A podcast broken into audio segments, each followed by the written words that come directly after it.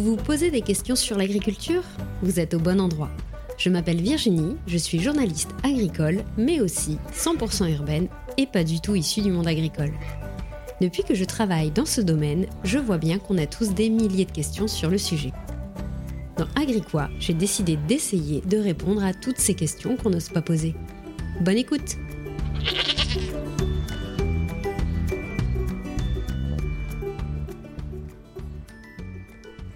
Bonjour et bienvenue dans Agricois. On se retrouve cette semaine pour un nouvel épisode Une année dans. Le concept est très simple. Je me suis rendu compte que souvent on ne connaît qu'une seule étape d'une production, genre la récolte pour les céréales ou la traite pour le lait. Dans Une année dans, nous partons à la découverte des productions et des métiers pour découvrir tout ce que font les agriculteurs le reste du temps. Aujourd'hui, je vous présente Chloé Dehaene, bergère à l'alpage de Combe-Madame, en Isère. On connaît bien l'image du berger en alpage posé sur son rocher face aux brebis. Mais en quoi consiste vraiment ce métier au quotidien? Et qu'est-ce qu'un berger fait le reste de l'année quand la saison d'alpage est finie? C'est le sujet de l'épisode du jour. Je voudrais savoir euh, comment tu présentes le métier de berger, justement, qui est souvent assez méconnu des gens qui le confondent parfois avec éleveur. Donc, qu'est-ce que c'est exactement être berger? Alors, euh, être berger, donc c'est garder des troupeaux euh, qu'on nous confie. Donc, comme tu dis, on n'est pas forcément éleveur. Des éleveurs euh, nous confient leurs troupeaux. Après, on peut être aussi éleveur berger, garder son propre troupeau aussi. Mais voilà, avec pour objectif de bah, d'engraisser les animaux, d'entretenir les espaces naturels, de gérer le troupeau, faire des soins. Donc, en gros, on, nous, on nous, donne le troupeau et on s'en occupe voilà, pendant plusieurs mois, ou ça dépend en fait. Et puis quand, là, juste avant que j'arrive, tu étais en train de faire les soins, euh, ça se voit que c'est un sacré travail aussi euh, de, de gestion. Enfin, c'est autant être vétérinaire que gardien. Tout à fait. C'est ce qui fait la, force de ce métier et vraiment que c'est un super métier parce que c'est très diversifié. On fait vraiment beaucoup de choses. On fait des soins, voilà, donc il faut avoir quand même euh, des données, des, données vétérinaires. Hein. Il faut savoir faire plein de trucs les plâtres, euh, recoudre les plaies. Euh, on fait énormément de choses là-haut parce que le vétérinaire, il ne monte pas hein, là-haut, euh, on doit se débrouiller. On doit être gestionnaire aussi de milieu naturel, hein, on entretient la montagne, donc il ne faut pas que ce soit trop pâturé, ni pas assez, savoir aussi faire en fonction de la faune sauvage, voilà, on ne fait pas n'importe quoi là-haut, on est quand même dans un milieu un peu sensible avec des animaux qui y vivent, et donc il faut gérer ça aussi. Il faut savoir aussi ben, gérer le troupeau, euh, s'occuper des animaux, parce que notre objectif premier, c'est de les engraisser, de faire que les animaux ils prennent bien, qu'ils ne perdent pas du poids, qu'ils soient en bonne santé. Donc ça aussi, c'est technique. Hein. Il faut les emmener dans les, meilleurs endroits, au meilleur, au meilleur moment, pour qu'elles profitent bien. Et il euh, faut savoir aussi euh, analyser la météo. Ça, on est aussi, on est tout le temps dehors, donc lire la météo, lire aussi le ciel, faire attention parce que bon ben les orages ça arrive vite. voilà, on est quand même dans un milieu assez rude et euh, assez dangereux. Donc ça aussi, c'est très technique. Euh. Ouais, ouais, il y a plein, plein, plein de facettes euh, que j'adore. Moi, je trouve ça, ouais, je trouve ça, super. Ouais, je trouve ça super comme métier. C'est très riche. On se rend pas compte, hein, les gens, on dit berger, ils pensent, on est là, on compte fleurettes et on regarde les brebis. Mais non, non, c'est plus que ça. Et, et puis on est dehors toute la journée. Ça, les gens, ils ne le voient pas, mais quand il pleut, et qu'on est dans le brouillard. Alors ça, dans le brouillard, c'est le pire, et qu'on voit pas ces animaux et qu'on doit les garder euh, sans filet, hein, parce qu'il n'y a pas de filet là-haut, c'est une garde libre. Et eh ben, c'est pas facile. Il faut être fort, euh, fort euh, mentalement et psychologiquement, parce que une journée de plus de 10 heures dans le froid, c'est assez long. Et hum, comment ça t'est venu l'idée d'être bergère? Parce que c'est pas forcément ce qu'on t'explique à l'école, ni la première idée qu'on a. Euh, Donc d'où est-ce que ça vient? Ouais, alors c'est un peu une histoire dingue. C'est que je viens pas du tout du domaine agricole. Euh, je suis originaire du Nord à la base, donc le plat pays, pas du tout les montagnes. Et j'ai une formation plutôt dans le tourisme. Donc euh, l'agriculture, c'était pas mon truc, je ne connaissais rien du tout. Et en fait, je travaillais en station de ski l'hiver. Et à côté de moi, il y avait le bureau de l'ESF et à ce bureau, il y avait une bergère qui bossait là l'hiver. Et tout l'hiver, elle me parlait de son métier, elle montrait des photos, elle était vraiment super passionnée. Et euh, elle m'a donné envie, enfin, ça donnait vraiment envie tout ce qu'elle me racontait, de ce qu'elle vivait, euh, voilà, la relation homme-animal. Et à la fin de l'hiver, bah, elle me dit bah, j'ai une collègue bergère qui cherche quelqu'un pour l'aider. Est-ce que ça te tente Comme j'ai vu que ça t'intéressait? Et du coup, ben, j'avais rien de prévu pour l'été. Et je me suis dit allez, bon, bah, on va essayer. Et je me suis lancée comme ça avec cette bergère qui avait beaucoup d'expérience. On était sur un petit alpage et avec pas beaucoup de brebis. Donc elle m'a tout appris et c'était un super, super été. Et c'est là que je suis tombée amoureuse du métier. Quoi. Et après, c'était parti. Et hum, justement, euh, y a, on entend parfois qu'il y a une formation euh, qui existe, etc. Il y, a, beaucoup de bergers qui la font ou ça reste quand même euh, assez rare? Oui, alors il y a oui, il y a plusieurs euh, entrées, entrées, dans ce métier-là. Et effectivement, il y a une formation qui dure plusieurs mois euh, sur plusieurs centres de formation. Et notamment Noé, là, qui travaille avec moi cette année, euh, ben, sort tout juste de cette formation l'année dernière. Et bah, c'est bien aussi hein, de faire cette formation parce qu'il voit vraiment beaucoup de choses et il se rend mieux compte de ce que c'est le métier de berger avant de se lancer dedans. Parce que c'est vrai qu'il y a beaucoup de personnes qui, voilà, qui voient ce métier comme étant très bucolique, on est dehors, on regarde les animaux, c'est cool, hein, et qui se lancent comme ça à l'inconnu. Mais, euh, mais c'est quand même très technique comme métier il faut savoir quand même euh, des choses. Donc euh, c'est quand même bien de se former, donc soit en formation ou soit avec un berger pour apprendre les, différentes facettes du métier. Quoi. Mais, mais se lancer comme ça à l'aventure, c'est vrai que je ne le conseille pas trop.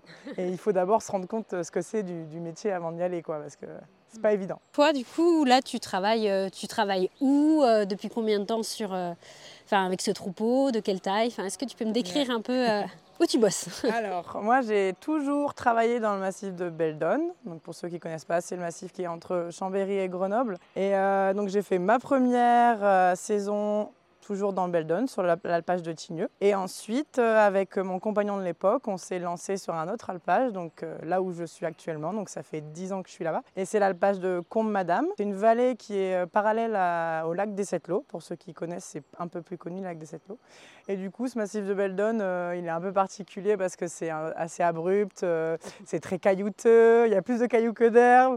Mais, mais moi, je suis vraiment tombée amoureuse de ce massif parce que je trouve qu'il est superbe. Et, et ouais, on est, on est bien ici, c'est très sauvage. C'est pour ça que ça fait 10 ans que je suis là. Quoi.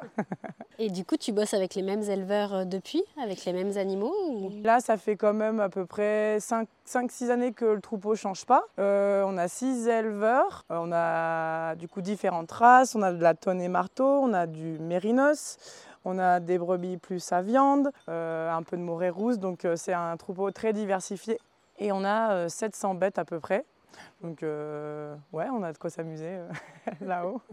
Eh ben, merci pour la description. Euh, justement, l'objectif du format, c'est de raconter un peu mois par mois ce, que tu fais comme travail. Et tu peux commencer par le mois qui te semble le plus logique. alors moi, je vais commencer peut-être par le mois de janvier.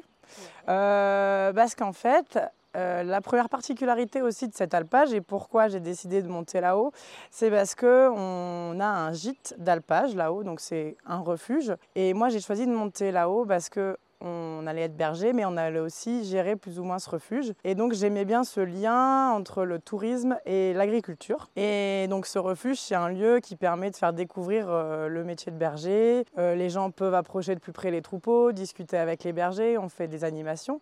Et en fait, ce format-là de justement promouvoir le métier de berger, faire découvrir aux gens tout ça, et que ça soit lié avec le refuge, ça m'intéressait vachement. Et donc, le mois de janvier est important parce que moi, j'organise euh, cette saison. Donc, je, gère aussi le refuge. Donc, euh, j'organise euh, les, les, commandes, les contrats et la saison à venir. Donc, ça, c'est aussi une petite facette de ce que je fais là-haut. Et donc, mois de janvier, on prépare la saison. Après, aussi, la particularité, c'est que j'ai aussi des brebis. un petit troupeau, je dois avoir une dizaine de brebis pour m'amuser et entretenir les terrains autour de chez moi et aussi faire ma viande d'agneau.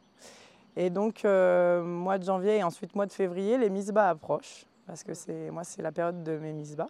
Euh, voilà, donc je m'occupe pas mal de mes brebis qui sont dans ma petite bergerie à côté de la maison. Pendant, avec tout ça euh, aussi, mois de janvier, je travaille en station de ski. Parce qu'on a double emploi en fait. Moi, je suis saisonnière l'été, je fais bergère, mais aussi l'hiver, je travaille en station de ski. Donc janvier, je suis en station aussi. Du coup, seulement les week-ends ou vraiment à la semaine non, euh tout, tout, je suis à temps plein, donc euh, je travaille euh, toute la semaine là-haut. Je travaille dans un magasin de location de ski. voilà, donc je m'occupe des locations, accueillir les gens. c'est un autre, un autre troupeau, mais c'est aussi super intéressant. Donc janvier, février, je suis aussi en station, mars également. Là, euh, la saison se rapproche, donc on organise un peu plus euh, la saison. Euh, on appelle les, fournisseurs pour le refuge. Et ensuite, avril, voilà, c'est le mois où on sort les animaux dehors, donc mes brebis à moi. Voilà, donc j'organise des parcs. Ça m'entraîne un peu pour la saison à venir. voilà, donc c'est une saison quand même assez calme. Ensuite, mois de juin, euh, ben là on est début juin et mois de juin, les, brebis arrivent, donc les, autres troupeaux, tous nos troupeaux, là, les six éleveurs arrivent. Et juste, tu sais combien de temps à l'avance que tu vas euh, travailler euh, de cette façon-là, à cette date-là? Parce que je suppose qu'il y en a qui changent chaque, été. Du coup, comment, comment ça s'organise? Eh ben, Souvent, début d'année, par exemple au mois de janvier, on fait des réunions avec les éleveurs, donc le groupe d'éleveurs, euh, ben, voilà, pour réorganiser ça, donner les dates, donner le nombre de brebis qu'il va y avoir, parler des travaux à réaliser sur l'alpage, parler de l'organisation. Voilà. On se retrouve en avance avec les éleveurs pour parler tout ça. Et ça, effectivement, ça se fait au mois de janvier, début d'année. Et pour voilà, dire si on remonte aussi, parce que c'est ça aussi, hein, c'est un métier où on peut changer euh, facilement et on voilà, n'est pas pris par un contrat euh, d'année en année. Donc euh, on renouvelle un contrat. donc c'est aussi de dire aux éleveurs, allez, on repart cette année, c'est parti, on s'organise, on y va. Et donc voilà, au mois de juin, on sait que tout le monde repart, on sait comment on s'organise, voilà, comment ça va se passer. Donc on reçoit tous ces animaux qui arrivent euh, en camion, euh, tous euh, dans la vallée du Haut-Breda. donc, on passe d'abord un mois, donc tout le mois de juin dans la vallée, donc entre Pinceau, le village de Pinceau et le village de la Ferrière. Et progressivement, on avance de parc en parc, donc on se déplace sur la route avec les animaux. Ça, c'est super sympa, j'aime bien marcher avec les animaux. On avance, on avance jusqu'à fin juin, début juillet, arriver vraiment au pied de l'alpage juillet, c'est parti. On monte avec les animaux euh, sur l'alpage. Donc, euh, ça démarre à 1006 avec le premier chalet. Ensuite, on monte euh, au refuge hein, qui se trouve à 1008. Et donc là, c'est un peu notre, notre plus gros hébergement, notre plus gros endroit où on reste le plus longtemps. Et en fait, après, on a aussi un secteur qui est plus haut, ce qu'on appelle le secteur du mois d'août, où on monte en dernier, parce que voilà, l'herbe pousse moins vite et donc on y va en dernier. Et là, le secteur le plus haut, on fait voler euh, en hélicoptère une petite cabane qu'on pose tout en haut. Et là, on vit à peu près 15 jours dans cette petite cabane. Et, euh, ensuite, eh ben, on redescend euh, au refuge. En fait, on suit la pousse de l'herbe. C'est ça avec les animaux, on, suit vraiment la pousse de l'herbe. Et on repasse sur ce qui a repoussé durant l'été. Donc on redescend au refuge, on repâture autour. Et après, on redescend euh, jusque dans la vallée. Donc ça, c'est début septembre, à la redescente de l'alpage. Donc en fait, on aura passé deux mois vraiment là-haut en altitude avec les animaux. Et donc voilà, septembre, euh, quelques éleveurs viennent chercher début septembre des animaux, ceux qui, celles qui sont pleines, qui attendent de, de mettre bas les, les, petits agneaux. Donc elles rentrent plus tôt. Et sinon, les autres, euh, celles qui ne doivent pas mettre bas, elles restent avec nous jusque fin septembre. Et on fait le schéma retour, voilà, on repâture les parcs jusqu'à arriver ici euh, à Pinceau, à la Pia. Et les brebis euh, repartent euh, en camion chez elles. Donc là, mon métier de berger salarié s'arrête là à la fin du mois de septembre. Et la date peut un peu fluctuer justement de descente ou? Alors de descente de l'alpage, ouais, ça peut fluctuer en fonction de, de l'herbe. S'il y a moins d'herbe là-haut, si ça n'a pas trop repoussé, on peut descendre avant. Euh, ouais, on, fait vraiment par rapport à l'herbe et aussi la météo. C'est arrivé qu'il y a des années où il faisait vraiment, vraiment moche et on en avait ras-le-bol d'être là-haut. C'était super dur euh, et on n'avait qu'une envie, c'était de descendre. Donc euh, là, on était descendu un peu plus tôt, et, mais, mais, en général, c'est quand même le premier week-end de septembre, notre descente, ou plus ou moins. Voilà, mais on, on s'ajuste. Mais on fait en sorte de s'ajuster pour que ça tombe plus ou moins un week-end, pour que les éleveurs puissent venir faire la descente avec nous pour que ça soit sympathique, un moment convivial. Et voilà, les éleveurs, ils aiment bien quand même euh, soit monter, soit descendre avec nous, euh, participer à ça. Quoi. Donc voilà. Et là, voilà, on est sur la saison d'alpage euh, proprement dit. Les deux, casquettes. ça marche. Et hum, justement, j'avais une question, euh, j'ai demandé euh, aux gens sur, euh, sur Instagram s'ils avaient des questions à, te poser. Et il y en a une qui est revenue, qui est comment tu fais justement pour concilier vie pro et vie perso avec un rythme de vie quand même très particulier ouais. Tes amis te rejoignent là-haut ou tu les vois plutôt quand tu es en bas Enfin, comment Ouais, alors comment ça gère, moi franchement j'ai vraiment de la chance parce que comme on a le refuge qui est là-haut, et on loge là-haut. Au refuge, je travaille avec Clément, qui est un très très bon copain à moi, et avec, voilà, à qui j'ai demandé de bosser avec moi une saison. Et ça fait cinq ans maintenant qu'il est là-haut avec moi, et on s'entend super bien. Et donc voilà, j'ai un, ami là-haut. Et euh, le deuxième gardien, bah, c'est mon compagnon cette année.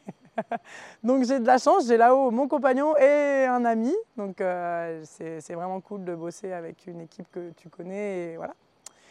Mais c'est vrai que ouais, ben les copains montent, hein, euh, c'est aussi, aussi ça. Hein, euh, la, vie de berger, tu peux pas forcément descendre toutes les semaines. Après, on est deux, hein, donc euh, on essaye quand même de se relayer chacun notre tour. On essaye de descendre pour faire un petit moment off. c'est, très prenant, on est tout le temps là-haut, tous les jours, on fait des grandes plages horaires de boulot. Mais ouais, les, copains sont tout contents de monter, euh, de, voir les brebis. Et en plus, pour le coup, ils peuvent loger au refuge, donc c'est hyper pratique. Donc je ne suis, pas trop isolée. Hein. J'allais dire justement, souvent le métier de berger, c'est imaginer tout seul, isolé, en mode entre guillemets pèlerinage pendant 4 mois. Mais moi, je voulais pas être isolée. C'était la, la, je voulais vraiment pas être toute seule sur un alpage, dans une cabane, voir personne. Ce euh, C'était pas mon truc. Quoi. Je voulais voir du monde euh, parler du métier, rencontrer les randonneurs, euh, ouais, que ça bouge. Euh. Mais chacun, c'est ça qui est bien dans le métier de berger, c'est que chacun peut trouver un alpage approprié à ce que l'on cherche. Mm. Donc soit on préfère garder des brebis, soit on préfère garder des vaches, soit on veut un grand troupeau, soit on veut un petit troupeau, soit on veut être perdu, soit on veut être un endroit où il y a plus de passages. il y a vraiment beaucoup, beaucoup d'alpages différents dans, les Alpes. Et même dans les Pyrénées, on peut trouver son bonheur en fonction de ce que l'on veut. Mais moi, c'était voir du monde. Et, et là, j'ai trouvé euh, l'endroit euh, vraiment parfait euh, pour ça. Mais ouais, je ne suis pas coupée du monde. Ouais. Et vous, avez pas mal de questions justement des gens au refuge sur votre travail ou c'est plutôt en mode on est touriste et du coup on mélange pas trop avec ah la partie pastorale. alors les gens qui montent là-haut, euh, ils savent euh, que bah, on est un gîte d'alpage et que, euh, que le troupeau est à proximité et qu'ils ont la possibilité de rencontrer les bergers. Donc ils, savent, ils savent très bien ce qu'ils vont avoir là-haut. Et ils sont là pour venir nous voir, nous poser des questions. Et ouais, ils nous posent pas mal de questions. Bah, déjà, dès que les gens nous croisent, la première question, c'est si on a des patous. C'est la première question qu'on a. Quoi. Ah, tout le monde a vraiment peur de ces patous. Et je comprends, hein, moi, je suis la première à avoir peur quand je me balade en montagne avec mes chiens. j'ai aussi peur de ça, hein, même si je suis bergère et que je connais, je connais ces animaux-là. Mais ah ouais, c'est la toute première question, est-ce que vous avez des patous et du coup, bah, on leur dit que non, on leur explique qu'on n'en a pas. voilà, on peut aussi parler de la problématique du loup avec eux par rapport à ça aussi, donc c'est cool. Et une fois qu'ils savent qu'il n'y a plus de patous, c'est bon, ils sont rassurés. Et après, euh, ouais, on parle beaucoup et c'est marrant parce qu'on a aussi la question de est-ce que euh, c'est un métier, est-ce que c'est un vrai métier, euh, berger. Ça, c'est marrant, c'est vraiment la deuxième question qu'on a. Est-ce que c'est un vrai métier Puis nous voilà, il monte, il fait super beau, évidemment, tu montes pas quand il fait moche. Donc il monte, il fait super beau, on est là, assise, euh, à regarder les brebis parce qu'elles sont calmes, euh, on va vers eux et du coup ils nous voient, on est tranquille, ça fait un peu vacances, euh, ça leur donne envie de faire ce métier, bah, c'est bien. Hein. c'est ce qu'on leur dit, on leur dit oui c'est un vrai métier, on dirait que là on fait rien mais, mais, mais, en fait on surveille les brebis, on les garde. Et justement, pour parler un peu plus euh, de la, de la saison, c'est quand même euh, super intéressant parce qu'il y a du passage forcément euh, au refuge. Or, on entend souvent que c'est un peu compliqué quand il y a des gens qui passent, etc., avec la gestion du troupeau. Mm. Donc, quels sont un peu voilà, ton, ton avis là-dessus ou l'expérience que tu en as du passage de personnes qui ne connaissent pas forcément justement ton métier et, et même le travail avec un troupeau de cours? Oui, bah. Après, euh, c'est vrai que j'ai pas beaucoup, beaucoup de secteurs euh, où le chemin traverse le troupeau. Bon, j'en ai quand même, euh, j'en ai, un, mais, mais souvent elles sont dans des pentes où il n'y a pas trop de passage. Ça arrive qu'elles chôment sur le, sentier. Alors chômer, ça veut dire ruminer, se poser. Elles se posent, elles ruminent. Et souvent, c'est ça qui dérange, c'est que les animaux se posent sur le chemin et les randonneurs passent et du coup, les brebis doivent se lever et bouger. Mais bon, voilà. Moi, ça ne me dérange pas. J'explique aux randonneurs qu'il faut marcher doucement. Les brebis, euh, nos troupeaux, elles n'ont pas peur de l'homme. Elles sont quand même assez euh, domestiquées et donc elles n'ont pas finalement excessivement peur de l'homme. Donc si on passe tout doucement dans le troupeau, euh, certaines se lèvent, elles se bougent et en fait ça pose pas de problème. Et aussi c'est parce que nous, là-haut, on n'a pas de patou. Nous, on n'a que des border collies. C'est les chiens de conduite qui nous aident dans le travail. Mais les patous, donc chiens de protection, on n'en a pas. Alors moi, c'est vraiment un souhait que je voulais. Hein. certains éleveurs en ont hein, chez eux, dans leurs exploitations. Et voilà, je, leur ai demandé de ne pas nous les mettre avec le troupeau, de pas nous les amener avec le troupeau. Parce que ben, déjà, on a, le, on a le refuge. Et donc, il y a des randonneurs qui montent au refuge. Et je voulais pas qu'il y ait euh, ces problèmes de... Voilà, alors les patous, euh, c'est des chiens qui ne sont pas dressés. Hein. Les éleveurs nous les donnent le troupeau. Et voilà, les chiens sont là pour défendre le troupeau. Donc voilà, ça, arrive que ça aboie envers les randonneurs. Et, donc moi, je voulais pas avoir ce genre de situation. Et, donc les éleveurs euh, qui sont super sympas, ben, je le garde chez eux à l'exploitation avec quelques brebis. Mhm. Et donc euh, voilà, ça, ça, se passe bien. Alors euh, après, c'est parce qu'on arrive à gérer le problème du loup euh, sans patou chez nous, à Comadame. C'est ça, hein, ce chien, là, son premier rôle, c'est de défendre contre le loup, et parce que nous, le loup, il est très présent dans la vallée. Mais euh, jusque-là, on a bien réussi à pas avoir trop d'attaques. Alors, ça arrive hein, de temps en temps qu'on ait une attaque euh, par-ci, par-là. Mais souvent, ça arrive quand on oublie de rentrer des brebis. Parce qu'en fait, tous les soirs, on rentre les brebis dans un parc un parc euh, électrifié. Et on met en route euh, le courant pour que ce soit électrifié, donc pour que de une, les brebis ne sortent pas, et de deux, pour que le loup ne rentre pas. donc jusque-là, le loup n'est pas rentré dans ce fameux parc de nuit. Donc euh, on croise les doigts. On a de la chance avec madame, il ne saute pas les clôtures, le loup. pas encore, c'est pour ça qu'on croise les doigts.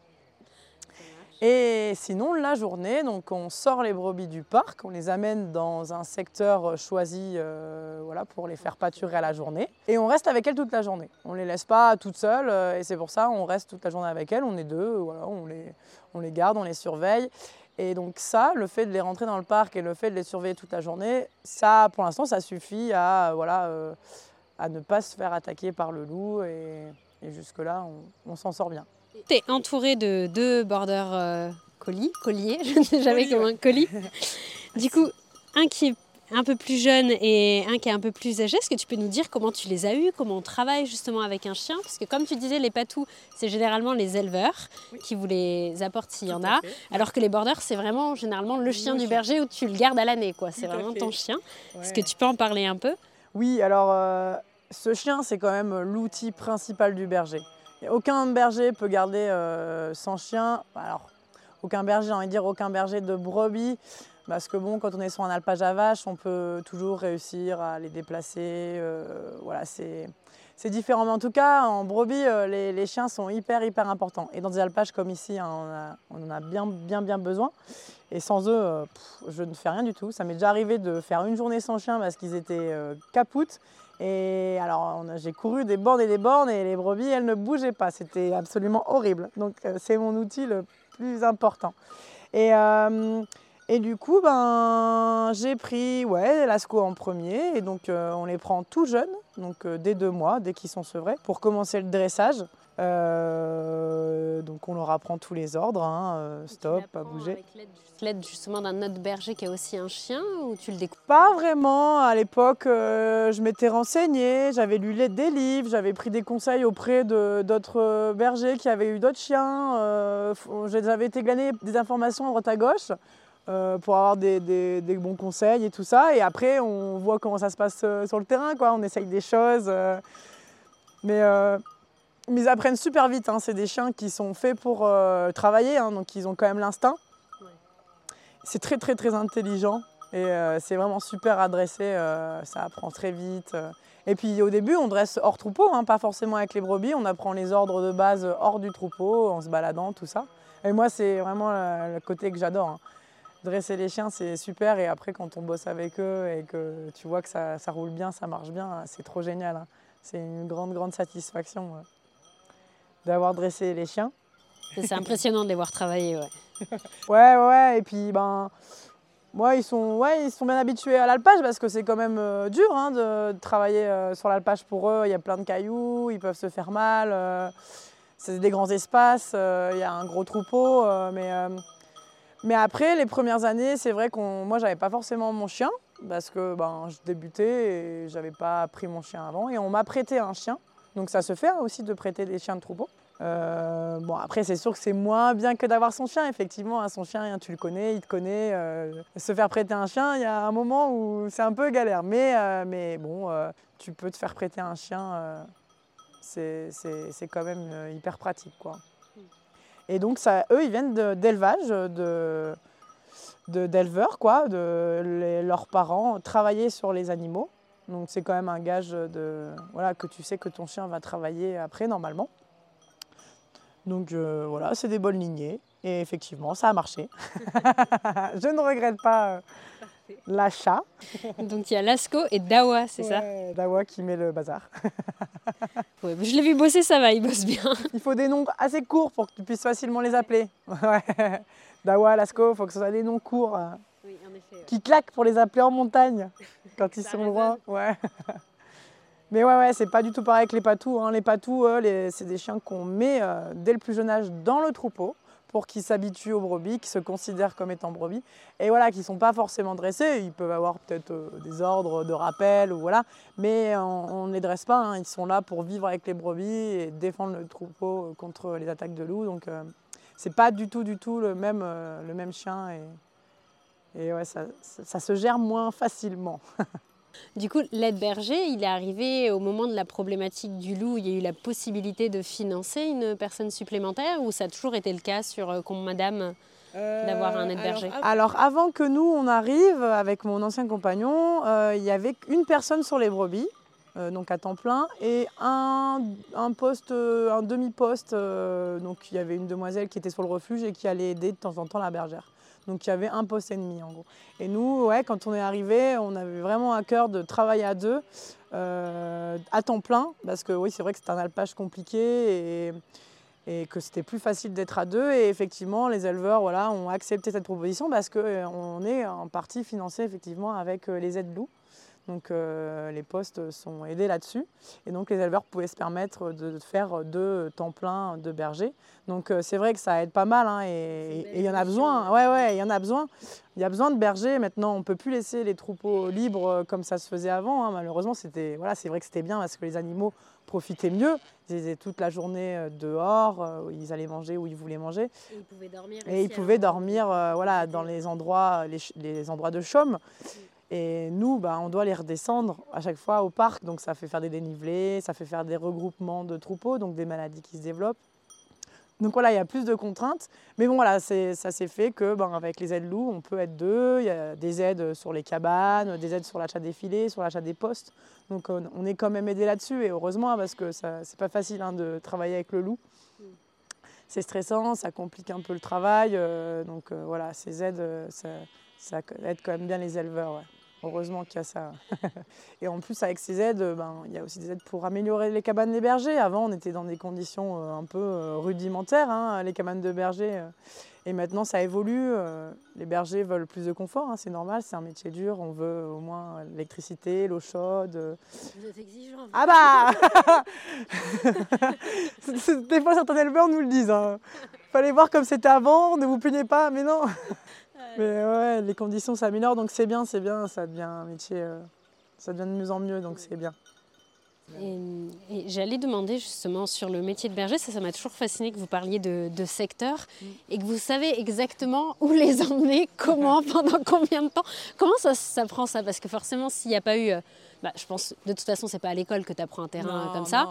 Donc, du coup, comment tu l'as découvert et, et tu eh l'appréhendes? Eh ben, il y a une transmission qui se fait alors généralement quand on arrive sur un alpage, dans le meilleur des cas, bah, on essaye de rencontrer donc soit les éleveurs, soit l'ancien berger pour euh, ben, euh, faire un petit tour de l'alpage, euh, découvrir les différents secteurs. Mais ça c'est ouais, très important hein, parce que si on arrive là sur un alpage sans connaître, bah, après, on peut y arriver, mais on va galérer et puis on ne fait pas peut-être au mieux. Quoi.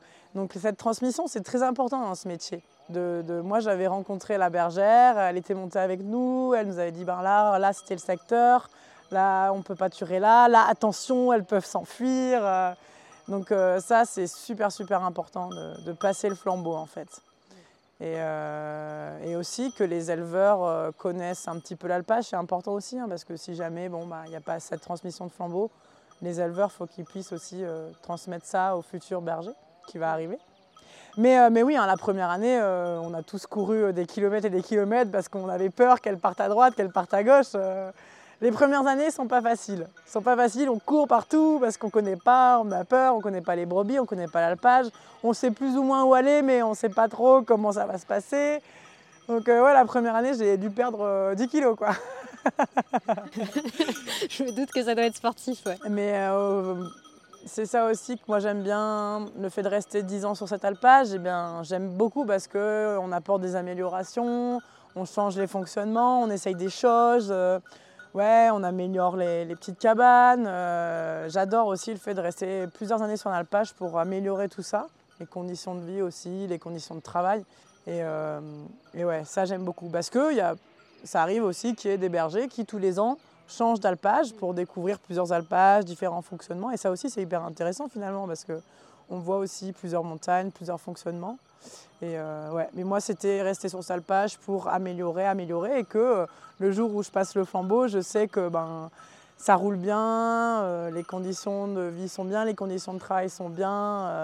voilà, une gestion qui se passe bien. Donc je pourrais transmettre quelque chose de, de cool, quoi, qui fonctionne bien. Donc ça aussi, c'est intéressant. Et après, euh, après la saison, moi, je m'accorde aussi du temps de vacances un peu. après une saison euh, assez fatigante. Donc euh, le mois d'octobre et le mois de novembre, c'est voilà, c'est plutôt, on se repose, on prépare la saison d'hiver, on s'occupe de, mes brebis hein, parce que j'ai aussi mes brebis. Et comme euh, je fais ma viande d'agneau, ben, voilà, il faut que je m'occupe euh, de tout ce qui est ben, les emmener à l'abattoir, euh, transformer. voilà, donc ça prend aussi un petit moment de gérer ça. voilà, faire les parcs, hein, parce que les brebis, là, les miennes, entre autres, elles restent encore dehors, hein, elles ne rentrent pas tout de suite. Donc je continue un peu ce petit métier de bergère éleveuse, hein, là pour le coup, éleveuse, petite éleveuse.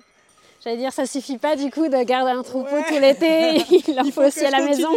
Ouais, bah, l'histoire c'est qu'au début j'avais pas de brebis et, euh, ça me donnait envie et du coup j'avais l'été passé euh, des moments avec quelques petites agnelles. Les agnelles, c'est, on appelle ça les jeunes, c'est les jeunes brebis les agnelles. Il y en avait certaines qui m'avaient plu et, je les avais sélectionnées et j'avais demandé aux éleveurs si je pouvais leur acheter euh, les petites agnelles parce que je les avais trouvées sympas. Et voilà, ça a démarré comme ça. J'ai acheté euh, quatre agnelles euh, d'un des éleveurs. Je les ai ramenées à la maison et, après j'ai un petit peu augmenté, augmenté. Et, je trouvais ça aussi sympa de, de, voir un peu aussi ce que c'était le métier d'éleveur, d'avoir la boucle bouclée, quoi. D'avoir ces animaux, de s'en occuper, de les monter en alpage et euh, à la fin d'avoir des, des, agneaux et de les faire abattre et de consommer sa viande, de savoir comment euh, ça s'est passé. voilà, ça aussi, c'est satisfaisant quoi, de produire sa propre viande. Donc euh, je voulais passer un peu sur ce côté éleveur.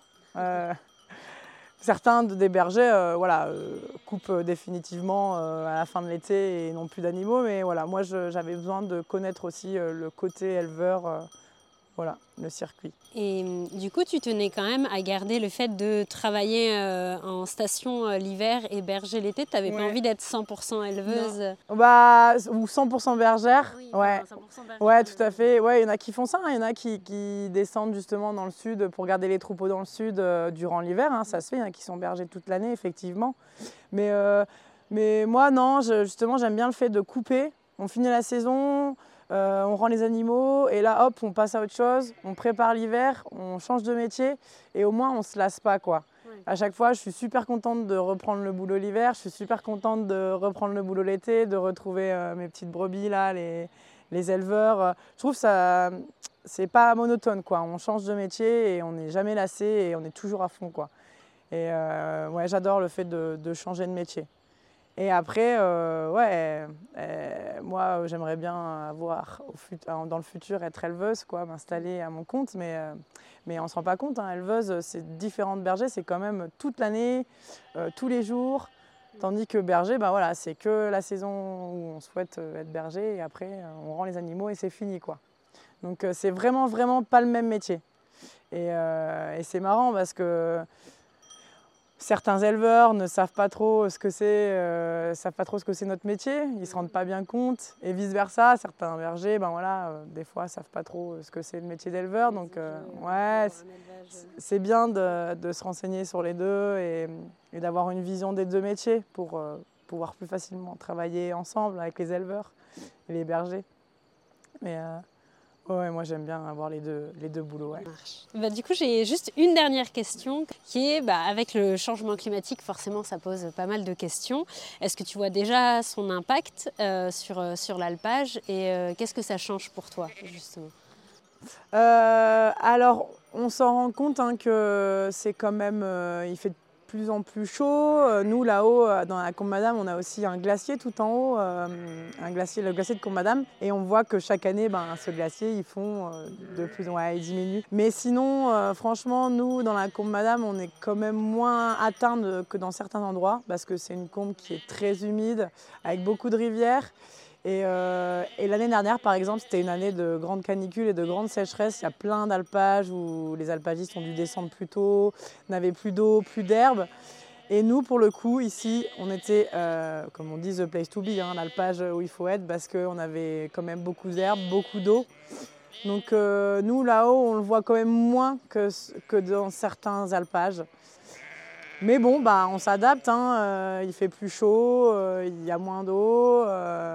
Mais on arrive quand même à faire, on, s'adapte. Euh, et puis de toute façon, on n'a pas trop le choix. Hein, euh. Ça marche. Et bah, merci beaucoup à toi. C'est tout bon, on a fini l'épisode. Merci beaucoup d'en avoir parlé. N'hésitez pas à vous rendre du coup à l'alpage de Combe Madame pour ceux qui sont dans le coin ou même qui viendraient par ici en vacances. N'hésitez pas à poser des questions et du coup, bah, à l'épisode de la semaine prochaine.